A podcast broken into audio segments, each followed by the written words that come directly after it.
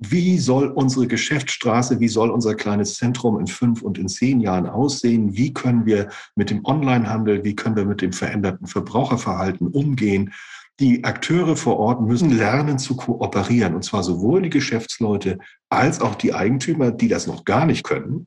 Äh, die kennen sich oft nicht einmal und wie gesagt, waren bisher komplett passiv, das Genügte, Mietvertrag machen und gut ist, sondern die müssen jetzt anfangen, über ihre Immobilien nachzudenken und die aktiv zu bewirtschaften.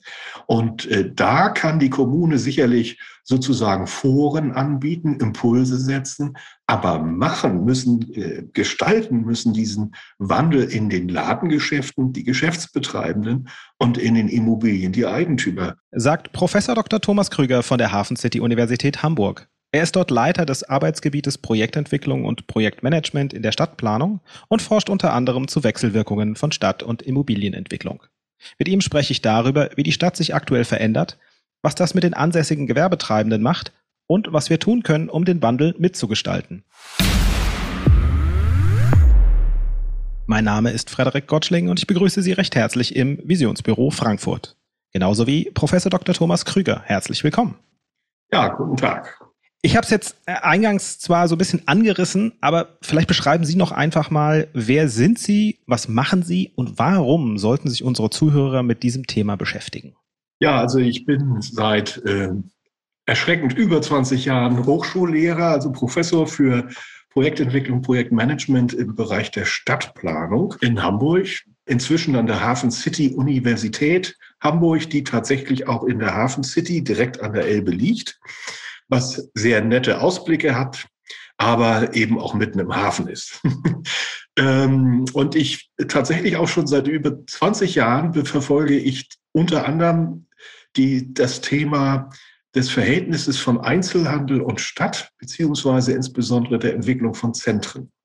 Das interessiert mich sehr. Ich hatte schon zu Beginn das Glück, eine, eine, tolle Mitarbeiterin zu haben, die in diesem Bereich selber unterwegs war, also als Standortentwicklerin unterwegs war und eine sehr gute Kenntnis des Verhaltens von Einzelhandelsbetrieben hatte. Und wir haben dieses Thema dann über die ganzen Jahre weiterverfolgt, inzwischen dann mit anderen Mitarbeiterinnen.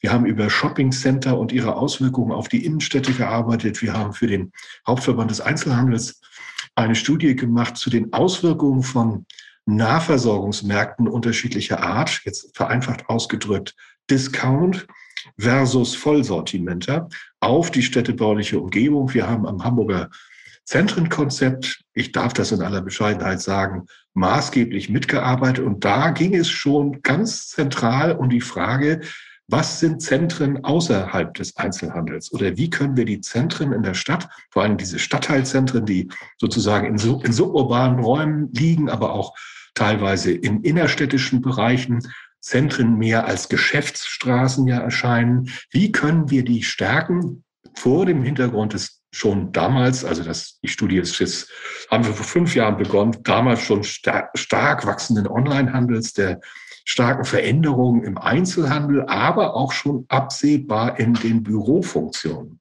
Also, dass sich die Dienstleistungsarbeit, der Handel, dass die Angebotsstruktur in den Städten sehr verändert durch die Digitalisierung. Und das war da schon Thema. Ja, und äh, so sind wir da eigentlich nach wie vor dran. Und mit Corona kam dann natürlich nochmal äh, als Verstärker im Grunde vorhandener Tendenzen. Ich bin immer ganz erstaunt, wenn ich so Sachen lese, die wir vor fünf Jahren oder vier Jahren geschrieben haben oder vor drei, sage ich, das war, war genau richtig und das ist jetzt nur stärker. Also ich will nicht sagen, dass wir weise sind, aber wir sind schon lange an diesen Themen dran. Was können Zentren jenseits des Einzelhandels sein oder was sollen sie sein, um, ich sag mal so, die europäische Stadt äh, weiterzuentwickeln? Ich, vielleicht sage ich noch eins, ich war nicht nur an der Uni, ich war auch mal draußen. Ich war Entwickler in einer großen Landesentwicklungsgesellschaft ähm, und habe Stadtteilentwicklungen gemacht, Quartiersentwicklung. Wir waren zuständig für die innovativen Projekte dieser Company und äh, bin dann erst gewechselt an die Uni sozusagen. Ich habe auch eine Verwaltungsausbildung. Ich weiß auch, wie Verwaltung funktioniert in der Planung äh, und so weiter und welche Schwierigkeiten es gibt, all die Dinge mit Stadtplanung nun zu beeinflussen. Also von daher habe ich eine relativ breite Aufstellung, aber dieses Thema Zentrenentwicklung, Quartiere, äh, beschäftigt mich schon im Grunde seit ja, über 20 Jahren. Wenn Sie jetzt von Zentrum oder Zentren sprechen, um das vielleicht auch für den einen oder anderen Zuhörenden nochmal klar zu machen, es geht jetzt nicht nur um die Innenstadt, also den, den Stadtkern sozusagen, sondern eigentlich überall da, wo sich eine gewisse Anzahl von, von Gewerbetreibenden, Händlern, wie auch immer, in, in der Straße ansiedelt, also alles da, wo sozusagen Menschen zusammenkommen. Ist das so richtig beschrieben? Richtig, das, äh, wo Menschen zusammenkommen, was ja nicht immer nur aus Gründen des Handels oder der Versorgung geschieht. Das geschieht zur Gesundheitsversorgung, das geschieht, weil da ein Bahnhof ist, das geschieht, weil da Handwerk ist oder eine Kneipe oder ein Café. Die Städte sind ja im Grunde rund um oder anlässlich von Marktplätzen entstanden. Und äh, auch im Mittelalter und bei den Stadtgründungen war war auf den Märkten nicht nur Markt, sondern da war Party, da war Politik, da war Kultur. Shakespeares Theater ist ein Straßentheater. Äh, da wurden die Töchter verheiratet, da wurden Geschäfte gemacht. Äh, und äh, der Marktplatz als Ort der Begegnung des ökonomischen, aber auch des sozialen und wenn Sie so wollen, kulturellen Lebens das ist eine, eigentlich eine äh, Konstante in der Geschichte der Siedlungsentwicklung. Das finden Sie auch überall auf der Welt, äh, also nicht nur in Europa. Da ist es besonders ausgeprägt mit einer starken Tradition und Kultur. Äh, das ist aber auch in Asien anzutreffen und Südamerika, Nordamerika so in spezifischer Form durch Auto sehr stark überlagert. Aber das ist ein Thema, was äh, äh, sozusagen stadt- oder urbanitätsbildend ist und nicht nur Handel. Ich habe jetzt äh, in einem Zusammenhang mit einem anderen Gespräch schon gelernt, nichts ist so konstant wie der Wandel selbst, dass quasi die, die Zentren sich ja permanent verändern, nur dass es teilweise eben so ist, dass man diesen Wandel, weil man ihn miterlebt und er manchmal auch nicht so quasi von, nach unserem Zeitverständnis von heute auf morgen passiert, sondern eben schleichend, äh, dass wir manchmal den Eindruck haben, dass es quasi ja ähm, äh, eine Bewegung immer nur in eine Richtung ist, weil wir das halt entsprechend so erleben. Wo Sie es jetzt ansprechen mit dem, äh, dass es quasi ein Treffpunkt ist, nicht nur fürs Ökonomische, sondern auch das Kulturelle und Soziale. Was so Ihre Einschätzung, wo wir uns sozusagen jetzt befinden? Also ist es quasi, dass wir eine teilweise sehr ökonomisch geprägte äh, Zentren haben und sich das eher wieder auch jetzt zurückentwickelt und man einfach mehr Raum irgendwie auch bekommt für Soziales und Kulturelles? Oder können Sie eine Einschätzung geben, wo der Wandel sozusagen gerade steht? Ja, also ich teile Ihre Beschreibung schon äh, sehr. Wir haben im Grunde seit den 60er Jahren eine sehr äh, funktionale Stadtentwicklung gehabt, in der die Zentren als Einzelhandelsstandorte und Bürostandorte auch bewusst weiterentwickelt wurden. Es gibt eine planerische Gebietskategorie, die heißt Kerngebiet. Und äh, das, so sind normalerweise die Zentren auch ausgewiesen. Da dürfen sie gar nicht wohnen. Das ist gar nicht zulässig, weil im Kerngebiet soll richtig was los sein. Einzelhandel und alles andere. Und Wohnen ist nicht zulässig. Also das muss man sich mal vorstellen. Aus heutiger Sicht, sagt man, wie sind die denn darauf gekommen? Das war die Idee der 60er Jahre, der funktional gegliederten Stadt, in der im Zentrum als Ort höchster Erreichbarkeit und höchster ökonomischer Werte eben nur Nutzungen angesiedelt werden, die eben eine hohe Produktivität haben. Und in der Tat hat sich seit dieser Zeit natürlich auch ökonomisch bedingt durch Filialisierung, Größenwachstum von Ladengeschäften und so weiter, haben sich die starken Einzelhandelsnutzungen, insbesondere in Form von Ketten und Filialisten, in der 1A-Lage der Innenstadt komplett durchgesetzt. Die Innenstädte sind ja eigentlich uniform. Wir sehen überall das gleiche Angebot, nur in unterschiedlichen Konstellationen.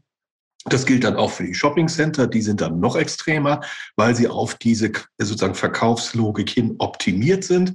Da gibt's nicht mal eine alte Kneipe oder ein Café und nicht mal im ersten Stock. Das wird dann künstlich vielleicht auch mal wieder inszeniert. Aber wir haben eine Entwicklung, in der sich die starken ökonomischen Nutzungen und was die Flächenproduktivität angeht, also quasi Umsatz pro Quadratmeter, ist der Einzelhandel nicht zu schlagen, jedenfalls bestimmte Sortimente.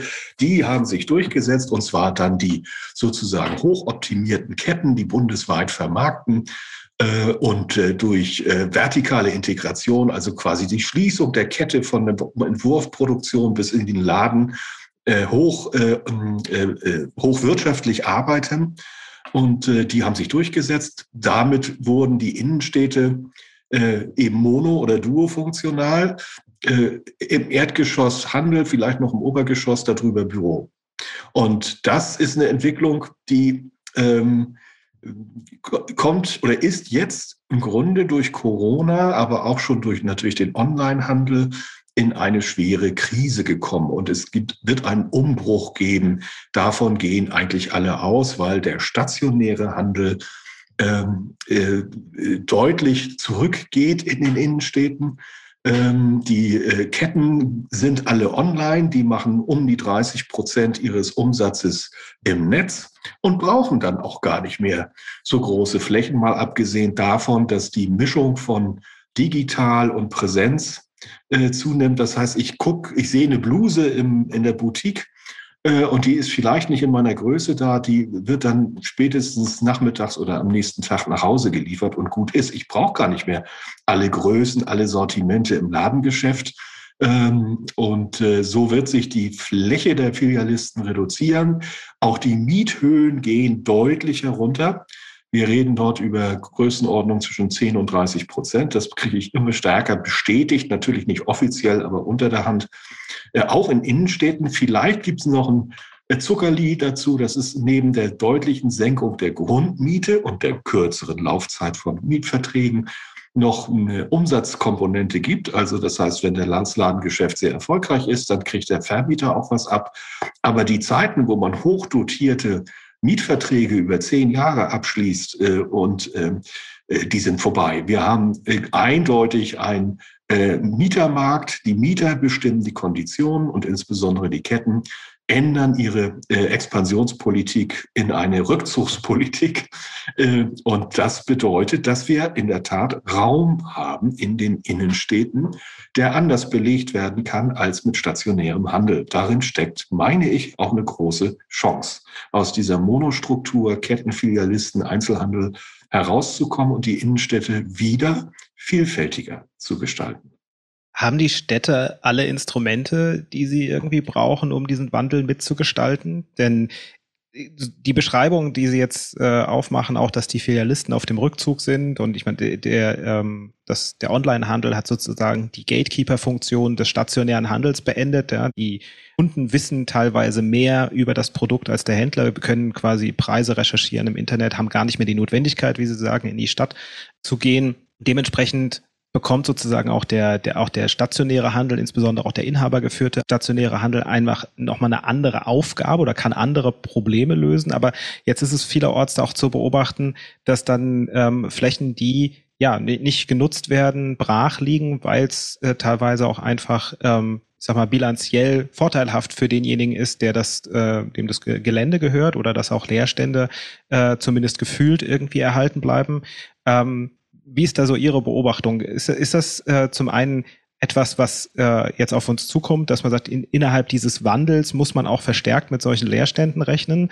Ähm, und das andere ist, hat die, hat die Stadt tatsächlich irgendwie alle Instrumente oder die wichtigen Instrumente, um da moderieren, wirklich eingreifen zu können? Na, es sind ja zwei verschiedene äh, Akteure, die Sie ansprechen. Das eine sind die Immobilieneigentümer, also die Vermieter. Die haben bisher, alle, wie ich skizziert habe, alle zehn Jahre einen Mietvertrag gemacht und der neue war immer höher als der alte. Im Grunde ist das ein Rentenmodell. Das ist gar keine unternehmerische Investition, sondern Rentenmodell. Ich habe ein Privileg auf dem, ich habe ein Grundstück, das andere nutzen wollen und dafür bereit sind, viel Geld zu bezahlen. Im gewerblichen Bereich ist es ja auch noch so, dass die Mieter meistens den Ausbau vornehmen und sogar die Instandhaltung zum Teil leisten, sodass ich eigentlich mich darauf konzentrieren kann, dass das Geld reinkommt und das irgendwie ausgeben kann. Also, und diese Zeiten der passiven Vermieter sind vorbei. Die müssen sich um ihre Immobilien kümmern. Kürzere Verträge, Umsatzmieten, Konzepte entwickeln, weil es eben nicht selbstverständlich ist, dass mir die Bude eingerannt wird. Schon gar nicht in der nicht ganz so zentralen Lage. Die zentralen, die guten Lauflagen werden weiterhin einigermaßen funktionieren, aber Abstriche machen müssen in der Miethöhe. Da wird es um Wertverluste und Korrekturen gehen.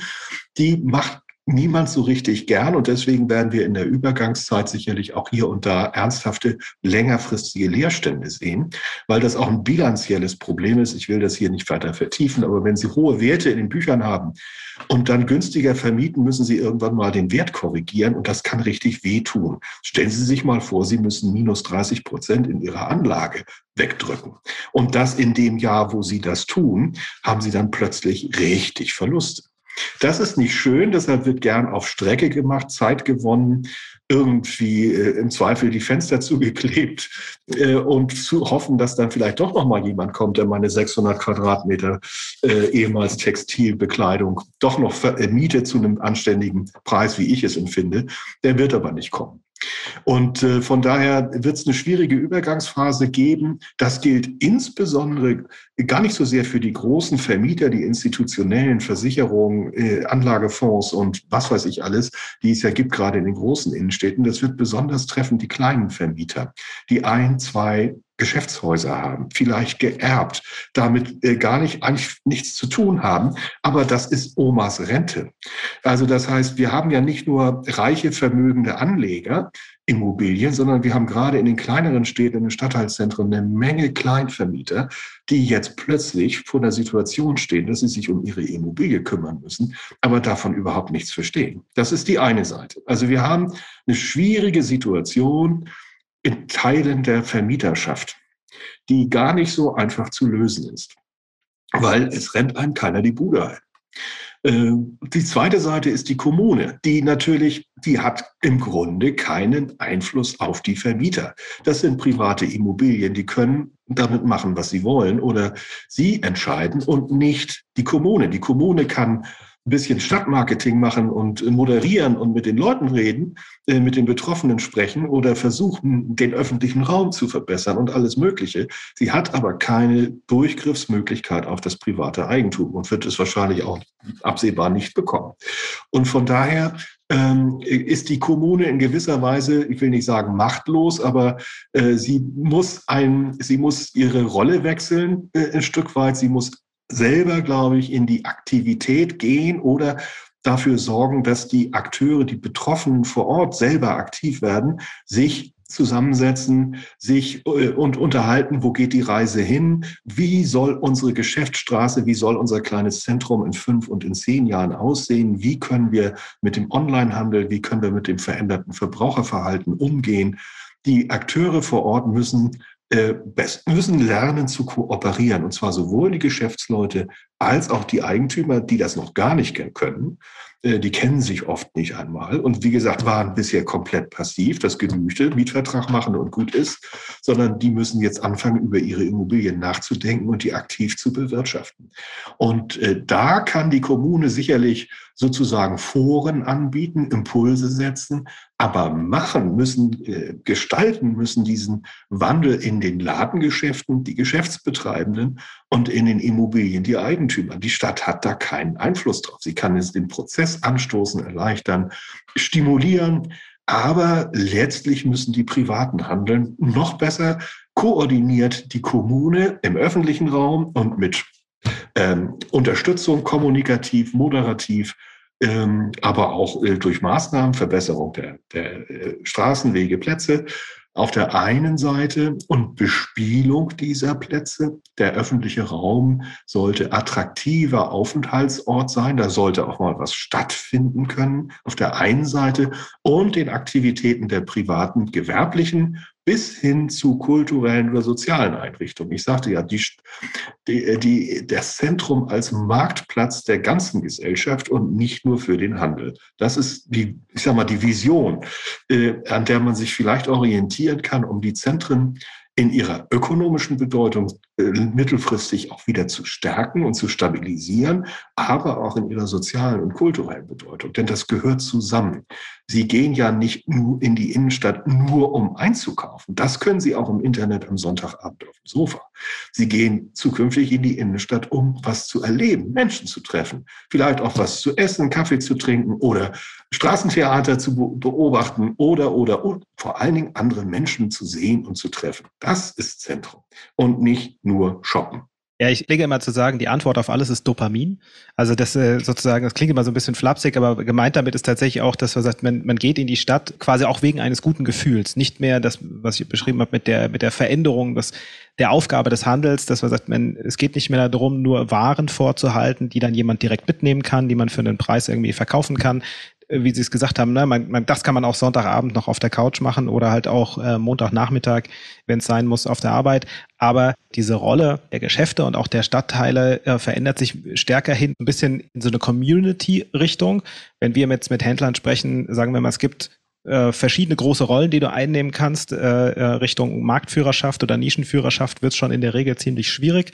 Preisflexibilität ist noch so das ein Segment, was auch nicht für, für viele wirklich gut besetzbar ist und bleiben oft noch übrig, äh, ein guter Logistiker zu werden, indem man schnelle Verfügbarkeiten tatsächlich auch zentral umsetzen kann oder zum Community Management übergeht und sagt, okay, also die Leute wollen sich irgendwo auch binden, möchten irgendwie mit jemandem zu tun haben, der einen guten Service bietet, bei dem sie auch eine andere Bequemlichkeit des Handels finden, ähm, nicht nur schnelle Lieferzeiten, sondern eben auch Lösungen von Problemen.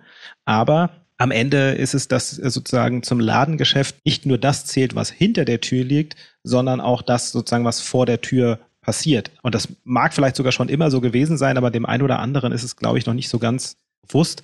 Wir haben jetzt in der Vergangenheit Gespräche mit Dennis Nagel gehabt von der Holz Connection, die sagen, dass der Laden an sich zum einen die Aufgabe bekommt, quasi in der User Journey, also der, die, Bestätigung des Lebensgefühls, dass sie sozusagen online auch vermitteln, aber dass sie äh, ähm, deutlich kleinere ähm, Läden nur noch anmieten und es ihnen wichtiger ist, dass eine gute Gastronomie um die Ecke ist, als dass sie das tatsächlich in der Spitzenlage irgendwie machen, weil es eben um das, um das Feeling geht, was die Leute bekommen, wenn sie tatsächlich dann äh, zu diesem, zu diesem Ladengeschäft letzten Endes gehen.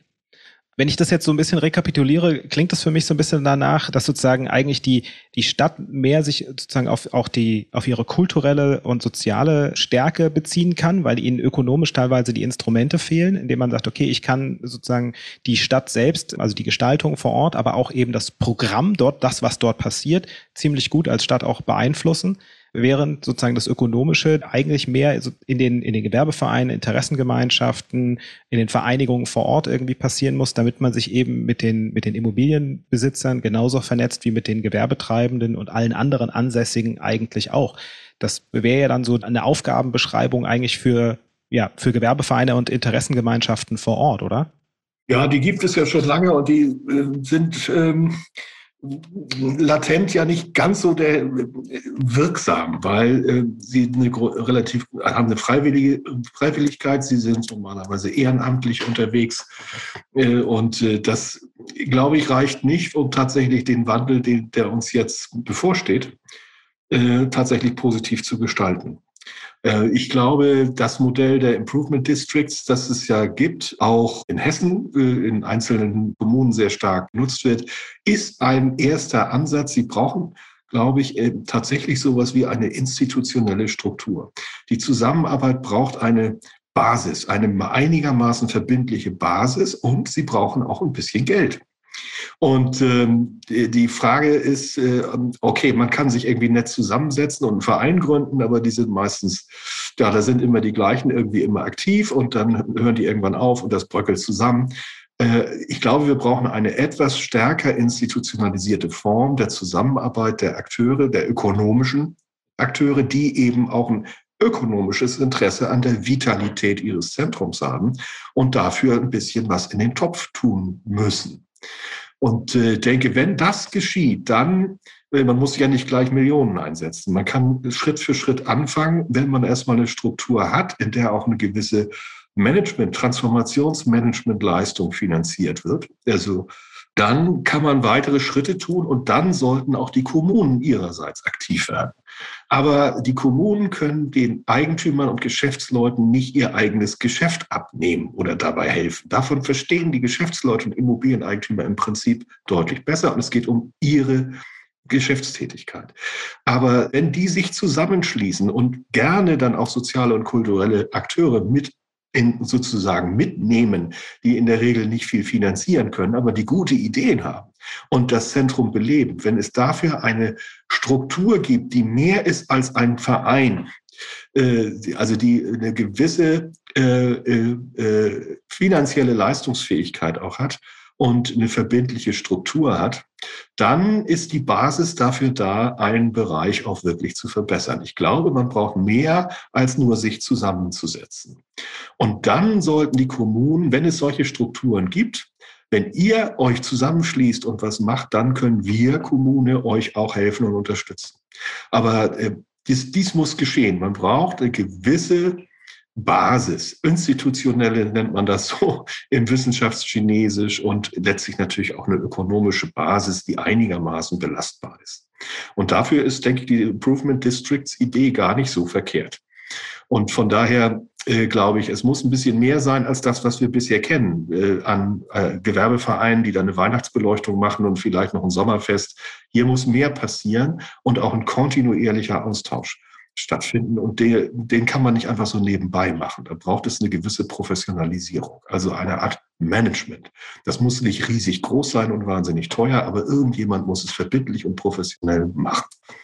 Also ich, ich fasse mal zusammen. Für die Ansässigen vor Ort bedeutet das letzten Endes zum einen, ihr müsst aktiv werden. Ohne dass ihr euch einbringt, geht es nicht. Also auch wenn vielleicht ein Verein vor Ort aktiv war in den letzten Jahren, aber je mehr sich dort einbringen, desto besser ist es man muss sich, und das ist ja auch eine Sache, die in, in, Frankfurt praktiziert wird, zu erkennen geben, tatsächlich als Interessengemeinschaft, auch als Gewerbeverein, als Entwicklung äh, oder jemand, der die Entwicklung vor Ort vorantreibt, nachhaltig vorantreibt, dann äh, ist es, dass es die Stadt das nämlich auch konkret fördern kann. Aber es reicht am Ende eben nicht aus, dass, also selbst wenn es dort Aktive gibt, die dafür sorgen, dass man vielleicht auch eine gemeinsame Stimme für den Stadtteil irgendwie findet, ab einem gewissen Grad braucht es jemanden, dessen Hauptaufgabe sozusagen es ist, diesen Wandel auch mit zu moderieren, mit zu voranzutreiben, ähm, weil es einfach so viel, so viel Arbeit ist, die da auf den oder also die Person sozusagen wartet. Und ähm, dann am Ende des Tages ist es, dass das ja auch nur funktioniert, wenn das entsprechend auch über Stadtteile hinweg vernetzt ist, weil so wie das äh, Internet keine, keine Grenzen hat, ist natürlich auch was die Stadtentwicklung, auch wenn sie vielleicht in den einzelnen Zentren unterschiedlich vonstatten geht, aber oft trifft man äh, ja auf die auf sehr ähnliche Probleme und muss jetzt sozusagen nicht jede Erfahrung ähm, für sich selbst machen, wenn sie dann irgendwie im Nachbarstadtteil tatsächlich schon gemacht wurde. Heißt ja letzten Endes vor allem regelmäßige Vernetzung, auch mit den, mit den anderen, mit den anderen Stadtteilen, aber eben auch so, dass die, dass die Stadt eine, eine, eine Moderationrolle irgendwo auch zumindest irgendwie mit übernehmen muss in, in irgendeiner Art und Weise, richtig?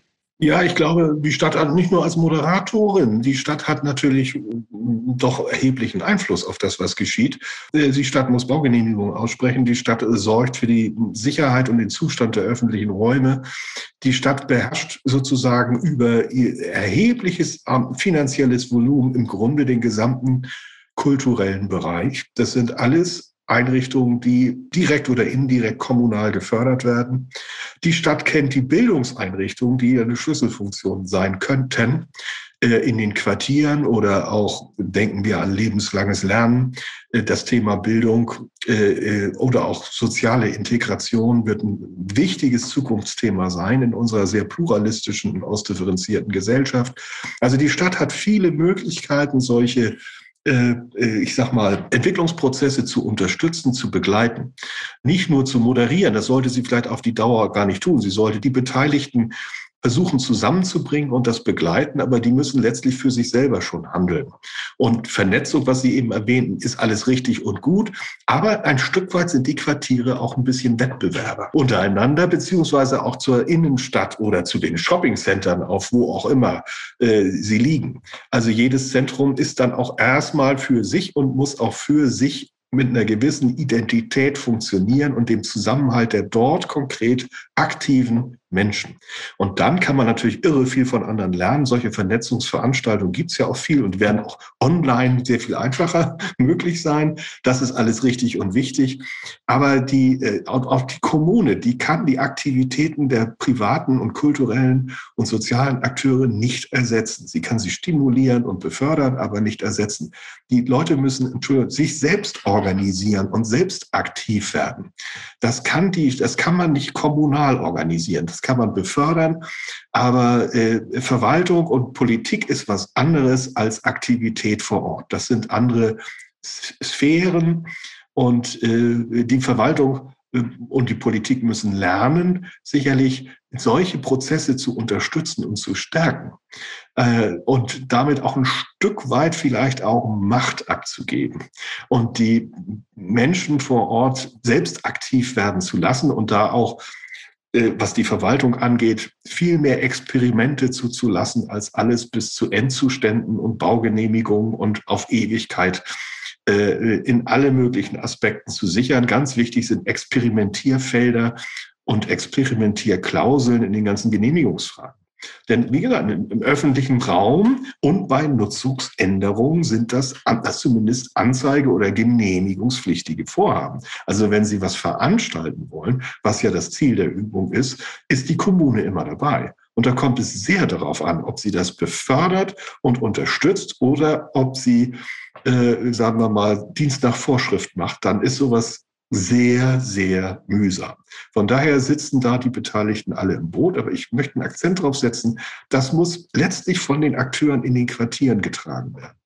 Vielen Dank für diese äh, tollen Einsichten und auch die, die Appelle. Es ist letzten Endes auch eine schöne Funktionsbeschreibung des Visionsbüros. Deswegen muss ich die ganze Zeit so schmunzeln, weil letzten Endes das, was wir ja machen, äh, genau das ist auch, wir versuchen über unsere Best Practices und die Werkstätten Impulse zu setzen und auch die Akteure letzten Endes miteinander bekannt zu machen und dementsprechend auch auf eine gewisse Art und Weise zu vernetzen, Ideen auszutauschen, damit das dann irgendwie vor Ort auch tatsächlich getragen werden kann. Von daher vielen Dank für dieses äh, begeisterte Plädoyer. Genau genau für das Visionsbüro.